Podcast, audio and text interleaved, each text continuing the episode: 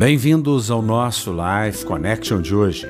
Levítico 16,14 nos diz: Tomará o sangue do novilho e aspergirá com o dedo no propiciatório do lado do oriente, e diante do propiciatório ele aspergirá um pouco do sangue com o dedo sete vezes. Essa é a expressão do sacerdócio levítico no livro de Levíticos, onde ele, no dia do Yom Kippur, entrava no propiciatório, onde ficava a arca da aliança, e ali aspergia o sangue do novilho, representando então que para que houvesse o perdão dos pecados, haveria necessidade do derramamento de sangue.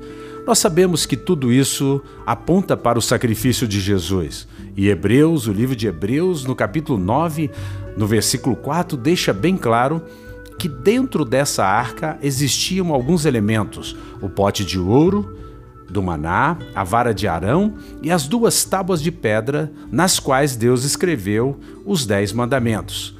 E elas têm um simbolismo. Na verdade, elas representam o seguinte: os símbolos da rebelião do homem. O pote de ouro do maná representa a rejeição do homem à provisão de Deus. A vara de Arão representa a rejeição do homem à liderança de Deus, e as duas tábuas de pedra dos Dez Mandamentos representam a rejeição do homem ao seu padrão de santidade.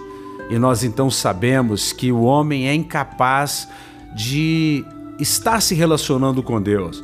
Por isso, Deus nos deu Jesus e ele fez o sacrifício completo em Hebreus 9:5 nós temos a figura do sumo sacerdote, não segundo a ordem de Levi, mas segundo a ordem de Melquisedeque.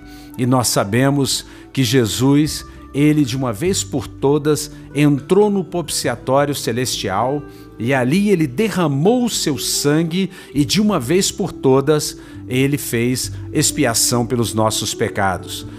O número 7 fala da perfeição do sacrifício de Jesus. Jesus, de uma vez por todas, abriu a porta do paraíso e nos deu livre acesso ao coração do Pai.